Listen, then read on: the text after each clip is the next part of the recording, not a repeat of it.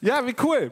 Was du wissen solltest, äh, das ist unsere Reihe aktuell. Sarah hat das gesagt und wir äh, nehmen die meisten Predigtexte aus dieser Reihe aus dem Alten Testament. Und zwar ganz spezifisch aus dem fünften Buch Mose, Deuteronomium. Und äh, nur zu so einer ganz kurzen Einordnung für euch. Äh, dieses Buch hat Mose geschrieben, quasi zum Abschluss seines Wirkens hier auf der Erde. Er war als Leiter des Volkes Israels, hat sie durch viele verschiedene ja, Krisen durchgeführt. Und äh, letztlich so dieser zentrale Punkt, der Bund mit Gott am Sinai, wo sie die zehn Gebote erhalten, äh, die Richtschnur für das Leben der Israeliten, das Richtschnur auch für unser Leben zu sehen, was ist eigentlich der Wille Gottes, wie möchte Gott das Leben gestaltet werden äh, wird. Und zum Ende seines Lebens fasst er das alles nochmal zusammen, führt ganz speziell verschiedene Dinge aus. Und darum kümmert sich eigentlich oder dreht sich diese Predigtreihe, äh, in der wir jetzt sind, was du wissen solltest. Die letzten Worte von Mose, das, was ihm besonders wichtig ist. Und wie gesagt, ich habe das eben gerade kurz gesagt, Teufel im Detail, wovon du die Finger lassen solltest. Wann war das letzte Mal, dass du dich daran erinnern kannst, diesen Satz gehört haben, davon solltest du die Finger lassen? Äh, ist wahrscheinlich schon eine ganze Weile her, würde ich mal tippen, ist auf jeden Fall ein Satz, der ja, uns nicht so besonders behaglich ist. Ja, jemand anders ähm, sagt irgendwie, das darfst du nicht, ob es dich vielleicht reizt. Vielleicht ist da ja etwas, was dir verboten wird, wo jemand sagt, oh Mensch, ey, das würde ich aber gerne trotzdem mal ausprobieren. Und ich möchte so ein bisschen heute auf diese Spannung kommen zwischen dem, was wir in dieser sichtbaren Realität heute sehen und dem, was in der unsichtbaren Realität, das, was wir nicht sehen, was aber trotzdem eine Auswirkung hat. Und ich äh, weiß nicht, ob es euch schon mal aufgefallen ist, aber wenn ihr den Fernseher, ich habe letzte Woche auch über Fernsehen geredet, oder vorletzte, wenn ihr den Fernseher anschaut und Kindersendungen anguckt, ist euch schon mal aufgefallen, dass es so gut wie, also mir ist keine eingefallen, eine ist mir eingefallen, keine, Kinderse äh, keine Kindersendung gibt, die nicht übernatürlich ist. Ja? Was ich damit meine, es gibt sprechende Tiere. Ja? Feen fliegen durch die Gegend, es gibt Zauberei, Hex, Hex, alles verändert sich. Aber es gibt ganz viel, also mir fällt die einzige, die mir eingefallen ist, und die kann ich nur sagen, weil wir jetzt, weil die Kinder schon raus sind und wir alle ein bisschen älter sind, ist Michel aus Lönneberger. Das ist die einzige Sendung, an die ich mich erinnere, wo äh, nichts Übernatürliches passiert. Aber Michael aus Lönneberger, wer es kennt, weiß, ist politisch nicht mehr korrekt, kann man auch nicht mehr senden. Also gibt es jetzt tatsächlich nur noch übernatürliche Kinderserien. Für Kinder ist das völlig normal.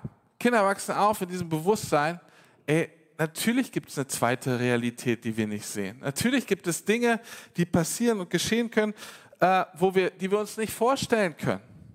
Aber mit dem Alter, und das passiert in unserer Gesellschaft und das bei den meisten von uns tatsächlich genauso passiert, wird gesagt, sowas gibt es nicht. Das ist alles Kinderquatsch. Ja?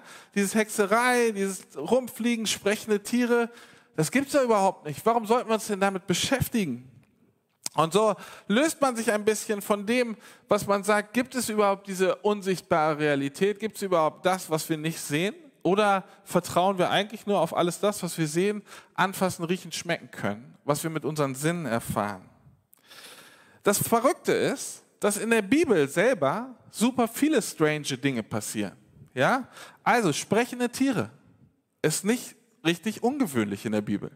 Ja, also es fängt ganz am Anfang an, ja, in der Schöpfung, in dem Garten, spricht so eine Schlange.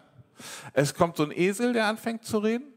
Bei Biliam, also relativ also nicht jetzt super häufig, aber sprechende Tiere ist nichts Besonderes. Wunder, die passieren. Naturphänomene, irgendetwas, was wir nicht erklären können, all das passiert und in der Bibel lesen wir, es wird in einen Zusammenhang gebracht, dass es übernatürlich ist, dass es eine zweite Realität gibt. Und wieder leben wir jetzt in dieser Spannung zwischen dem, was in unserer Gesellschaft äh, uns dargeboten wird und oder und auch das, was wir in der Bibel zum Beispiel lesen, dass es diese zweite Realität gibt und dem, was wir ja als normal empfinden oder denkend annehmen. Aber es zeigt uns, es gibt irgendetwas, was wir nicht sehen und was trotzdem real ist. Eine Realität, die vielleicht genauso oder die genauso real ist wie die Realität, die wir sehen und hier sind. Und diese Realität ist quasi der Ort, an dem Gott und auch der Teufel existieren. Ähm, viele Menschen glauben ja an Gott. Also wir hier, was brauche ich deswegen seid ihr hier, ja? weil, weil, ihr das glaubt oder weil ihr auf dem Weg seid, das zu glauben, weil ihr bereit seid, irgendwie das zu entdecken und das ist richtig, richtig cool. Aber wir stellen ja auch fest, dass unter unseren Arbeitskollegen, in unserer Familie Leute vielleicht da sind, die sagen, ich bin mir nicht sicher, ob ich an deinen Gott glaube, aber dass da ein höheres Wesen ist, das glaube ich schon irgendwie. Das Spannende ist, wenn wir in, diese, in die Richtung des Bösen gehen, dass es Leute gibt, die sagen, nee, den Teufel, das kann ich mir nicht vorstellen. Ich kann mir vorstellen, dass es so ein Konzept des Bösen gibt oder so, aber eigentlich so, dass dieses personifizierte Böse ist, das glaube ich nicht. Wenn wir in die Bibel schauen, dann lernen wir ziemlich schnell, dass ähm, der Teufel versuchen will, dass Leute nicht mehr über ihn reden. Er will versuchen, dass, es ihn, dass Leute glauben, dass es ihn gar nicht gibt. Warum versucht er das? Warum gefällt ihm das? Weil er der Vater der Lüge ist, wie Jesus sagt. Und er will nicht, dass wir diese ja, Lüge glauben, dass es ihn, oder er will, dass wir diese Lüge glauben, dass es sie nicht gibt, damit wir ihn unterschätzen. Kein Dieb, der kommt, kündigt an, wenn er ein Haus ausrauben will. Kein Verbrecher sagt dir, wann und wo er kommen wird, um Unheil zu bringen. Je unerwarteter er kommt, umso besser. Und mein Empfinden ist, dass das auch ganz, ganz häufig bei Dingen sind, die diese dunkle Realität, die Realität des Teufels im Leben und in unserer Gesellschaft ausmachen, dass Leute, dass er einfach versucht, sich zu verstecken oder aus dem Hintergrund zu arbeiten und ganz zufrieden damit ist, wenn Leute sagen, ach, den gibt es doch gar nicht. Unsere Herausforderung ist jetzt, und meine Herausforderung heute Morgen ist in erster Linie zu sagen, wir sprechen über eine Realität, die in unserer Gesellschaft an vielen Stellen als Fantasie abgetan wird, die aber faktisch eine sehr, sehr deutliche Realität ist und auch an ganz vielen Stellen ja, Macht und Druck auf Menschen und vielleicht auch auf uns ausübt. Und mir geht es heute darum zu erkennen, in welchem Verhältnis das, was der Teufel tut, steht zu dem, was Gott tut. Dass Gott in all dem Hoffnung ist, dass er Leben für dich und mich will. Und selbst wenn der Teufel darauf aus ist, uns zu zerstören, ist Gott derjenige, der sagt, ich habe Hoffnung für dich und ich wünsche mir, dass es mit dir weitergeht. Ich habe das eben eingeleitet. Mose ist derjenige, der quasi mit dem Volk jetzt spricht und ihnen nochmal diese, ja, hauptsächlich das, was sie erlebt haben, ihre Geschichte, die zehn Gebote, noch einmal ähm, ja, sie daran erinnert, das Zentralste. Und damit erinnert er sie eigentlich an etwas, was sie wissen sollten. Ja? Die zehn Gebote haben die Menschen doch im Herz. Damals in dieser Gesellschaft, als noch nicht viele Leute schreiben und lesen konnten, wurde sehr viel auswendig gelernt. Also gehen wir davon aus, dass eigentlich dieses Volk diese zehn Gebote, diese zehn wichtigsten Regeln, die Gott ihnen mitgegeben hat, dass sie die kennen. Und nichtsdestotrotz brauchen sie Erinnerung. Sie brauchen vielleicht ein bisschen Konkretisierung. Was heißt das eigentlich, ähm, wenn wir das hier lesen? Du sollst keine anderen Götter neben mir haben ich bin der Herr, dein Gott. Was bedeutet das? Und ich glaube, das könnte so dieses erste Learning von heute für dich sein, wenn du das mitnimmst, dass ähm, wenn du in der Bibel liest, dass du Gott und den Heiligen Geist darum bittet, dass er dir Dinge offenbart, dich an Dinge erinnert, dir Dinge aufschließt, die du vielleicht schon wissen solltest, aber die trotzdem für dich heute und für deinen Alltag wichtig sind. Der Heilige Geist lehrt nämlich nicht nur Theologen, sondern tatsächlich ist er bereit, einfach mit dir zu sprechen und ja, auf dir Dinge zu offenbaren, die für dich wichtig sind. Also, ähm, jetzt steigen wir mal in den Text ein. Ich lese diesen etwas längeren Text aus dem fünften Buch Mose. Wenn ihr möchtet, könnt ihr, ja, ich glaube, heute haben wir keine Projektion dafür, aber ihr könnt gerne äh, in euren Bibeln mitlesen oder euren Handys oder ihr hört einfach zu. 5. Mose 18, ich lese die Verse 9 bis 22. Und hier spricht jetzt Mose, stellt sich vors Volk und redet zu ihnen. Er sagt, wenn ihr in das Land kommt, das der Herr euer Gott euch gibt, dürft ihr auf gar keinen Fall die verabscheuungswürdigen Bräuche der dort lebenden Völker übernehmen. Niemand aus eurem Volk darf seinen Sohn oder seine Tochter durchs Feuer gehen lassen, Wahrsagerei oder Zauberei treiben, Omen deuten, Hexen, andere mit einem Bann belegen als Medium auftreten oder Tote beschwören und fragen. Jeder, der sowas tut, ist dem Herrn ein Gräuel und wegen dieser abscheulichen Taten wird er die anderen Völker vor euch vertreiben. Ihr dagegen sollt so leben, wie es dem Herrn, euren Gott, gefällt. Die Völker, die ihr vertreiben werdet, hören auf Zauberer und Wahrsager. Doch das hat der Herr, euer Gott, euch verboten. Und der Herr, euer Gott, wird einen Propheten wie mich einsetzen, den er aus, dem, aus eurem Volk erwählt. Hört gut auf alles, was er sagt. Genau darum habt ihr den Herrn, euren Gott, gebeten, als er euch am Sinai versammelt hat. Wir wollen nicht mehr die Stimme des Herrn unseres Gottes hören und nicht mehr diese gewaltigen Feuer sehen müssen, damit wir nicht sterben. Und da sprach der Herr zu mir, sagt Mose, Sie haben recht. Und ich will einen Propheten wie dich einsetzen, den ich aus dem Volk erwähle. Diesem Propheten werde ich meine Worte in den Mund legen und er wird dem Volk alles sagen, was ich ihm auftrage. Ich selbst werde jeden zur Rechenschaft ziehen, der nicht auf meine Worte hört, die der Prophet in meinem Namen verkündigen wird. Jeder Prophet aber, der sich anmaßt, in meinem Namen zu sprechen, obwohl ich es ihm gar nicht aufgetragen habe, oder der im Namen anderer Götter redet, muss sterben. Nun fragt ihr euch vielleicht, woran erkennen wir, ob eine Botschaft vom Herrn stammt oder nicht. Wenn ein Prophet etwas im Namen des Herrn voraussagt und es nicht eintrifft, dann ist es nicht die Botschaft des Herrn. Dieser Prophet hat eigenmächtig, gehandelt und ihr sollt nicht auf ihn hören. Also, worum geht es hier? Was Paulus den Leuten, äh, was Mose den Leuten sagt. Mose erinnert seine Leute eigentlich daran, was es im Speziellen bedeuten kann in diesem neuen Land, in dieser neuen Gesellschaft, in dem, ja, in einem Kontext, in dem sie vorher noch nicht gelebt haben, was es im Speziellen bedeutet, keinen anderen Gott zu haben als Gott allein, als ihren Gott. Also das erste Gebot. Er sagt ihnen, was bedeutet das? Wie geht man da um? Also nichts soll an die Stelle Gottes treten, sondern er hat tatsächlich den Anspruch, dass die Israeliten, und jetzt kommt unsere Transferleistung, dass letztlich wir nichts mit ihm auf eine Stufe stellen sollen und jede andere Tradition, jede andere Religion, jedes andere spirituelle Handeln keinen Platz neben Gott haben soll. Er soll die Nummer eins sein, er soll das sein, ja, an den wir uns wenden mit all dem, was wir haben.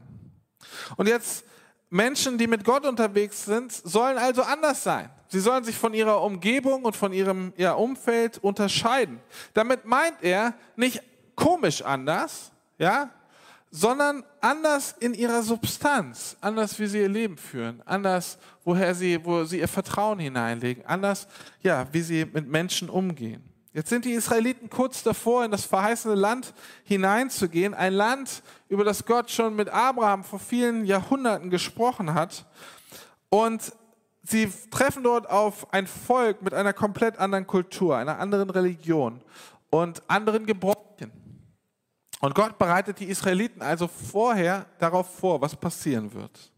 Und er sagt ihnen, bei diesem Volk sind Menschenopfer normal, Wahrsagerei, Zauberei, Esoterik, Hexerei, Verfluchung und Kommunikation mit Toten. Er sagt, das ist normal an dem Ort, an dem ihr euch, an dem ihr euch aufhalten werdet. Und er sagt, das geht nicht mit Gott zusammen. Diese, ja, diese okkulten Praktiken funktionieren nicht in Einheit mit dem, was Gott für euch vorgemacht hat. Das geht nicht. Und es wird eine Konsequenz haben. Es wird nicht einfach so sein, dass man sagt, ha, habe ich mal ausprobiert, alles entspannt, sondern es wird eine Konsequenz haben. Und für die Völker, die das tun, hat es die Konsequenz, dass sie, weil sie das tun, aus dem Land vertrieben werden sollen.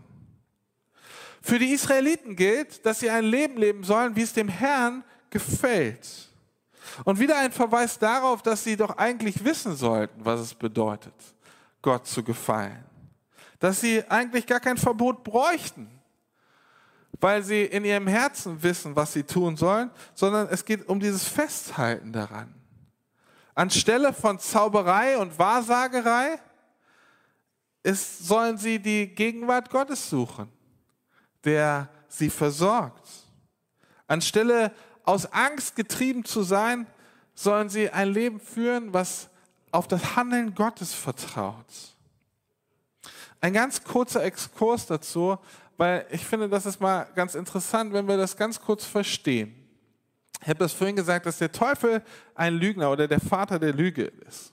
Was das bedeutet, ist, dass er an ganz, ganz vielen Stellen Dinge, die Gott gut und richtig eingesetzt hat, einfach kopiert und damit aber ja nicht komplett kopiert, sondern es auf sich fokussiert, sodass es einfach ja, in Zerstörung und Tod hineingeht. Und ich mache euch das an zwei ganz kleinen Beispielen klar. Und wenn ihr ein bisschen überlegt, werdet ihr das sehen, ähm, dass es an ganz, ganz vielen Stellen so ist. Da ist zum Beispiel die Frage der Wahrsagerei, die auch hier Paulus, äh, komme ja auf Paulus heute die ganze Zeit, es kommt gleich noch ein bisschen, also Entschuldigung. Ich meine Mose und sage Paulus, die Wahrsagerei, über die Mose hier spricht. Was ist Wahrsagerei? Ist im Prinzip etwas, wo ein Mensch, ein Medium irgendetwas über die Zukunft voraussagt und das aus den, ja, ich kenne mich nicht so besonders aus, aber was quasi aus einer geistlichen, spirituellen Ebene kommt. So, wir als Christen glauben, dass Gott auch zu uns spricht, dass er sogar über die Zukunft zu uns spricht. Und selbst in diesem Text wird es noch erwähnt, dass Gott das über Propheten und Prophetie tut. Dass er quasi Menschen mitteilt, die dann anderen Menschen, uns zum Beispiel, sagen, was Gott in, diesem, in dieser Situation wichtig ist. Was tut der Teufel? Er kopiert diesen Wunsch danach, oder er, er, dieser Wunsch von uns, von Gott zu hören, ist ja ganz offensichtlich und ganz normal. Er kopiert es, äh, benutzt quasi diesen, dieses, dasselbe Prinzip, die Zukunft vorauszusagen, aber er benutzt es aus einer Angst heraus, die Menschen, um sie in noch mehr Angst zu führen. Was ist mit Zauberei? Wir lernen in der Bibel einen Jesus kennen, der Wunder tut. Ähm, und auch schon vorher. Dinge, die übernatürlich passieren, die eigentlich nicht möglich sind. Und wir lernen oder wir, wir stellen fest, dass viele Menschen davon ja einfach auch begeistert sind und sich zu Gott hinziehen. Und wieder fängt der Teufel an zu kopieren und sagt, diesen Teil des Übernatürlichen, er nimmt ihn und es passieren auch übernatürliche Dinge. Es passieren auch ja Wunder sozusagen, aber nicht mit dem Ziel, Gott zu verherrlichen, sondern Menschen wieder in Abhängigkeit und Angst zu führen. Das heißt, wenn wir übernatürliche Dinge sehen, die real sind und auch funktionieren, dann ist es wichtig, dass wir feststellen, dass der Teufel sie benutzt, um zu zerstören. Wenn Gott Dinge benutzt, übernatürliche Dinge benutzt, benutzt er sie, um uns zu heilen und aufzubauen. In den meisten Kontexten, ich weiß nicht, wie es dir geht, ob du sagst, so okkultes Handeln oder okkulte Kontexte, okkulte Praktiken, ähm, ob die für dich relevant sind, ob du schon mal in Berührung mit sowas gekommen bist. Ähm, ich weiß, diese Dinge gibt's. Die gibt es auch heute noch an ganz, ganz vielen Stellen und sie bringen unglaubliches Unheil. Paulus, jetzt wirklich Paulus, beschreibt es nochmal ein bisschen konkreter im Brief an die Galater. Ich lese euch das mal aus Galater 5 vor, Vers 19. Da sagt er, wenn ihr den Neigungen eurer sündigen Natur folgt, wird euer Leben die entsprechenden Folgen zeigen. Unzucht, unreine Gedanken, Vergnügungssucht, Götzendienst, Zauberei, Feindschaft, Streit, Eifersucht, Zorn, selbstsüchtigen Ehrgeiz, Spaltung, selbstgerechte Abgrenzung gegen andere Gruppen, Neid, Trunkenheit, ausschweifenden Lebenswandel und dergleichen mehr. Ich wiederhole, was ich bereits gesagt habe, dass niemand, der ein solches Leben führt, das Reich Gottes ererben wird.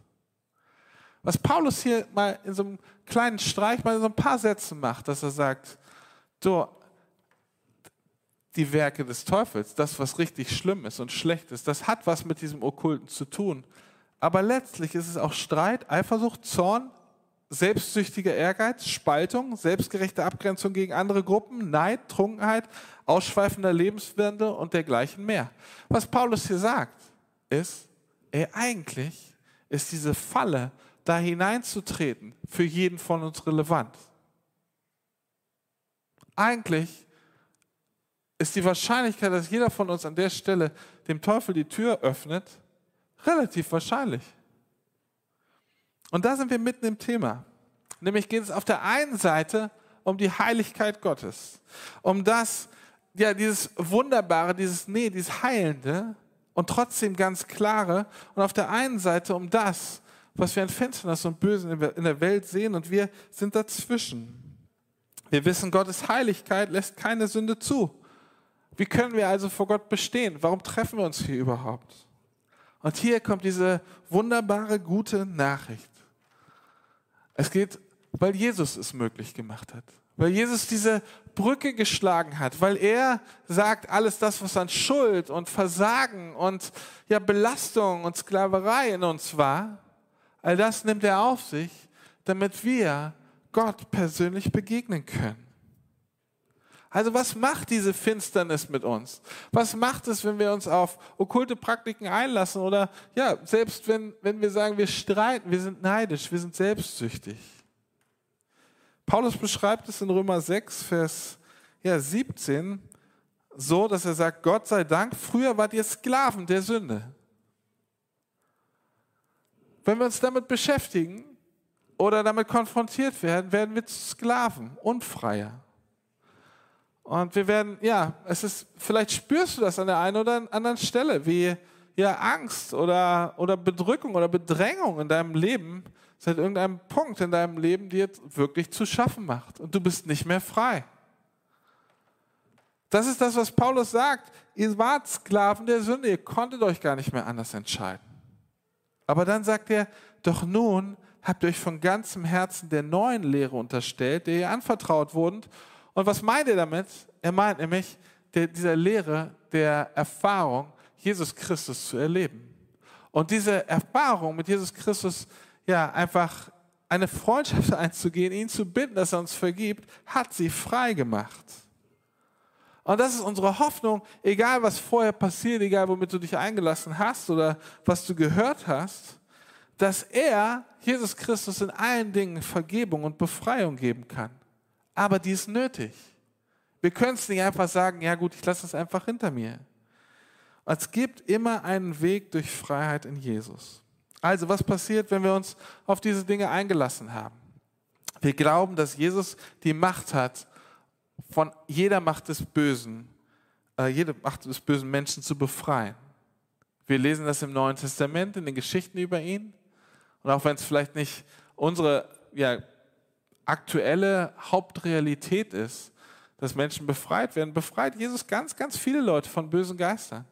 Ganz, ganz viele Leute, die, die geplagt sind aufgrund ihrer Vergangenheit. Und er sagt, er ist gekommen, um die Werke der Finsternis zu zerstören. Also was passiert, wenn du dich darauf eingelassen hast, wenn du spürst, da ist so dunkel in deinem Leben? Ich glaube, der erste Schritt ist, bring Licht in dieses Dunkel des Lebens. Wie tue ich das? Bekenne das. Wenn es dir bewusst wird, sprich es aus, dass du dich mit diesen Dingen beschäftigt hast. Ich glaube, dass der erste wichtige Schritt ist, einfach ans Licht zu bringen. Der zweite wichtige Schritt ist, bete mit jemandem. Ich glaube, dass dieser, dieser Aspekt von Gemeinschaft und in Gemeinschaft zu Gott zu kommen, in Gemeinschaft Jesus einzuladen, total wichtig und zentral ist. Und gerade in diesen Momenten brauchen wir Menschen, die über uns ausbeten, dass die Macht der Finsternis im Namen von Jesus Christus gebrochen wird. Dass diese Mächte keine Macht mehr über dich haben, dass sie weggeschickt werden im Namen Jesus. Und wir werden Veränderungen erleben. Und letztlich das Dritte, was wir brauchen, ist die Erfüllung und die Vergebung mit dem Heiligen Geist zu erleben und zu sagen, das, was vorher Platz in uns eingenommen hat, soll jetzt gefüllt werden mit dem Heiligen Geist, der uns innerlich heilt und verändert und braucht. Warum brauchen die Israeliten diese Warnung? Warum brauchen sie ja das, was Mose ihnen sagt und letztlich, dass er ihnen auch nochmal hilft einzuordnen, was jetzt von Gott kommt und was nicht von Gott kommt? Ja? Die Israeliten sehnen sich nach dem Reden Gottes. Aber auf der anderen Seite lesen wir in diesem Text, sie haben sich eben gegen die persönliche Ebene und Kommunikation mit Gott entschlossen. Sie haben gesagt, nein, rede du mit dem Propheten. Wir wollen diese Angst, dieses Feuer nicht mehr sehen. Das, was die Heiligkeit Gottes ausmacht. Sie haben sich dagegen entschieden. Aus Angst. Und letztlich bitten sie Gott um einen Mittler, um einen Propheten, um jemand, ja, sie geben die der, jemand, der die Verantwortung übernimmt. Sie geben Verantwortung ab. Äh, und damit auch ein bisschen Mündigkeit. Die Gefahr hierbei ist aber, und das stellt Mose ja sehr stark heraus, er sagt, wenn du die, deine Mündigkeit, Gott zu erfahren, abgibst, wenn das Volk das tut, dann ist die ja, das Verführung relativ schnell möglich. Wenn du nicht prüfen kannst, ob die Person, was eine Person im Namen Gottes sagt, und das nehme ich mal hier ganz, ich sage das mal hier bei uns in der CGM. Ne? Ihr müsst mich natürlich das prüfen, was ich hier sage. Ich erwarte nicht von euch, dass ihr einfach alles so glaubt. Bitte lest in der Bibel auch nach. Und, und wenn, wenn ich was falsch mache, dann möchte ich mich dafür entschuldigen. Ihr dürft mich gerne konfrontieren. Ja, kann natürlich auch sein, dass wir unterschiedliche Meinungen einfach haben. Aber was, hier, was Mose hier sagt, ist zu sagen, glaub nicht einfach alles. Das ist totaler Quatsch, alles immer sofort zu glauben. Es gibt Menschen, die vorgeben, Gutes und von Gott zu sprechen, aber das letztlich nicht tun und dann wieder genau in die andere Richtung hineinkommen, das es zerstört, das es knechtet, das es versklavt. Und daher gibt es so ein ganz einfaches Kriterium zu erkennen, ob Gott durch eine Person spricht oder nicht.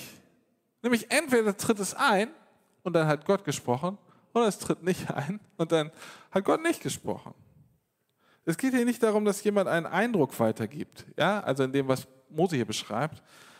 Ähm, und wenn der nicht stimmt, dann sollte die Person beim nächsten Mal lieber nichts sagen. Wir, ich, wir wollen Risiken eingehen, wir wollen auch Dinge einfach ausprobieren, aber im geschützten Rahmen. Hier geht es darum, dass wenn jemand auftritt und sagt, was ich sage, kommt vom Herrn. So spricht der Herr. Und damit spricht er oder sie als Prophet oder Prophetin und tritt in diese Mittlerrolle. Und in diesem Fall ist das für die Adressaten besonders wichtig zu prüfen, ob das stimmt oder nicht. Und das gilt natürlich auch für Mose und Jose als seinen Nachfolger. Sie geben dem Volk weiter, was sie von Gott empfangen. Und dann soll das Volk prüfen, ob es stimmt oder nicht. Damit möchte ich jetzt nochmal schließen und das Ganze vielleicht ein kleines bisschen nochmal zusammen, ja, zusammenpacken, fassen. Also, Mose legt dem Volk nochmal da, es gibt eine Realität, die ihr nicht seht, aber die trotzdem da ist. Und wenn ihr euch auf diese Realität einlässt, wird es euch zerstören und wird euch von Gott trennen. Und er sagt ihnen, macht das nicht. Das ist der Zeigefinger. Mose hat den Zeigefinger. Jetzt wissen wir für uns, was passiert, wenn wir uns darauf eingelassen haben und was auf ganz vielen verschiedenen Ebenen passiert sein kann, so wie Paulus das beschreibt.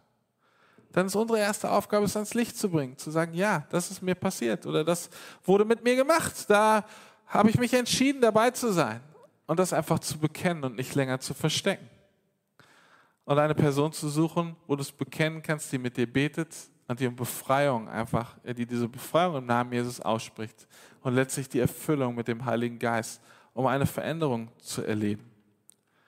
Und dann kommt Mose darauf und sagt, ja, was, was bedeutet das? Wie, wie, wie erfährst du denn Führung von Gott in deinem Leben?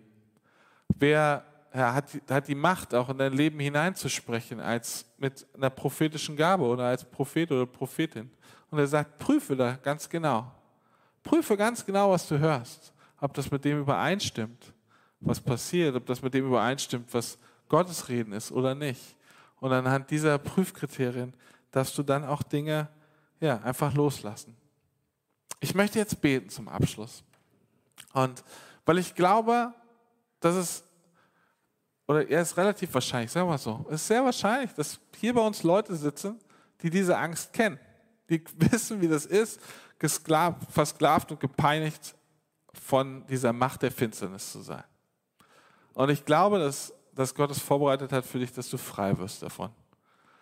Und äh, mir ist total wichtig, dass wir diese drei Schritte nehmen. Ja? Deswegen möchte ich jetzt gerne beten, dass Gott dir besonderen Mut schenkt, dir Hoffnung schenkt, Perspektive schenkt, dass du davon befreit werden kannst. Und dann lade ich dich ein, nach dem Gottesdienst einfach auf jemanden zuzukommen. Wir haben das Gebetsteam hier, da vorne sind Klaus und Almut. Ihr könnt einmal ganz kurz winken, dass die Leute ich erkenne. Ihr könnt gerne dahin gehen, ihr könnt zu mir kommen oder zu Menschen aus unserer Gemeindeleitung und einfach das bekennen, dass wir dafür beten können, dass wir es brechen können und den Heiligen Geist in deinem Leben einladen, dass diese, ja, diese Art der, der, wie soll ich sagen, der Knechtschaft über dir, des, des Leidens, dass das einfach aufhört. Und ich glaube, dass wir das heute erfahren können. Und deswegen möchte ich gerne beten, dass Gott dir Mut schenkt. Wenn, das, wenn du spürst, das heilt in dir wieder. Und ich möchte auch dafür beten, dass Gott uns bewahrt, wenn wir ja, damit nicht in Berührung gekommen sind, dass das so bleibt. Ich bete. Jesus, du bist auf diese Welt gekommen und ähm, wenn wir dich beobachten, dann hattest du vor nichts Angst. Ähm, nicht vor Menschen, die krank waren, nicht vor Menschen, die ja, von bösen Geistern geplagt waren, die gewalttätig wurden oder ja, wo einfach viel passiert ist. Du hattest keine Angst, weil du wusstest, dass die Macht, die du hast, die Macht des lebendigen Gottes, stärker ist als alle Finsternis. Deswegen möchte ich dir danken, dass wenn wir über diese Dinge sprechen, wir immer wissen, du bist derjenige, der alle Hoffnung und alle Kraft hat, alle Macht hat. Und du bist derjenige, der uns befreien kann. So möchte ich jetzt zuerst bitten für all die Leute, die, die ja spüren, dass da Belastungen auf ihrem Leben sind, die sie von dir wegziehen und die sie trennen, dass du Mut schenkst, dass wir das ans Licht bringen können, dass wir darüber sprechen können, um äh, deine Vergebung, deine Befreiung zu erleben. Bitte für jeden Einzelnen hier, dass deine dass diese Hoffnung und die Wärme und die Nähe, die du schenkst, dass die einfach ganz, ganz deutlich spürbar wird. Gerade vielleicht in diesem isoliert sein Gefühl. Jesus, ich bete für alle Menschen, die, ja, wo wir hier sind und, und, und spüren und vielleicht dir dankbar sind und sagen, oh Mensch, ich bin danke, Herr, dass wir damit nichts zu tun haben. Aber dass du unser Herz, ja, auf unser Herz aufpasst. Dass, ja, gerade das, was Paulus ja hinterher noch beschreibt, wo es ja nicht nur um so offensichtliche okkulte Dinge geht, aber auch um Neid, um Streit, um Selbstsucht, um Abgrenzung von anderen, dass du unser Herz auch mit davor bewahrst und uns das offenbar machst, wo wir an dieser Stelle einfach auch ja, schlechte Mächte Einfluss auf uns nehmen lassen. Dass uns bewusst ist, wo wir bekennen müssen, wo wir ja einfach auch diese, diese schlechten Mächte abschneiden müssen in deinem Namen und dich, Heiligen Geist, einladen, um mehr zu lieben, um mehr zu leben, um Menschen deine Hoffnung zu geben. Danke, dass du bei uns bist. In deinem Namen. Amen. Wir haben jetzt noch die Möglichkeit, ein weiteres Lied zu hören. Und ich lade dich ein, heute mal sitzen zu bleiben während dieser Zeit. Und während des Liedes vielleicht hier auf das zu hören, was der Heilige Geist dir sagt. Ob er dir Dinge aufmerksam macht, dir Dinge erschließt ähm, wo er sagt, da will ich dich frei machen. Er ist gekommen, damit du das Leben hast.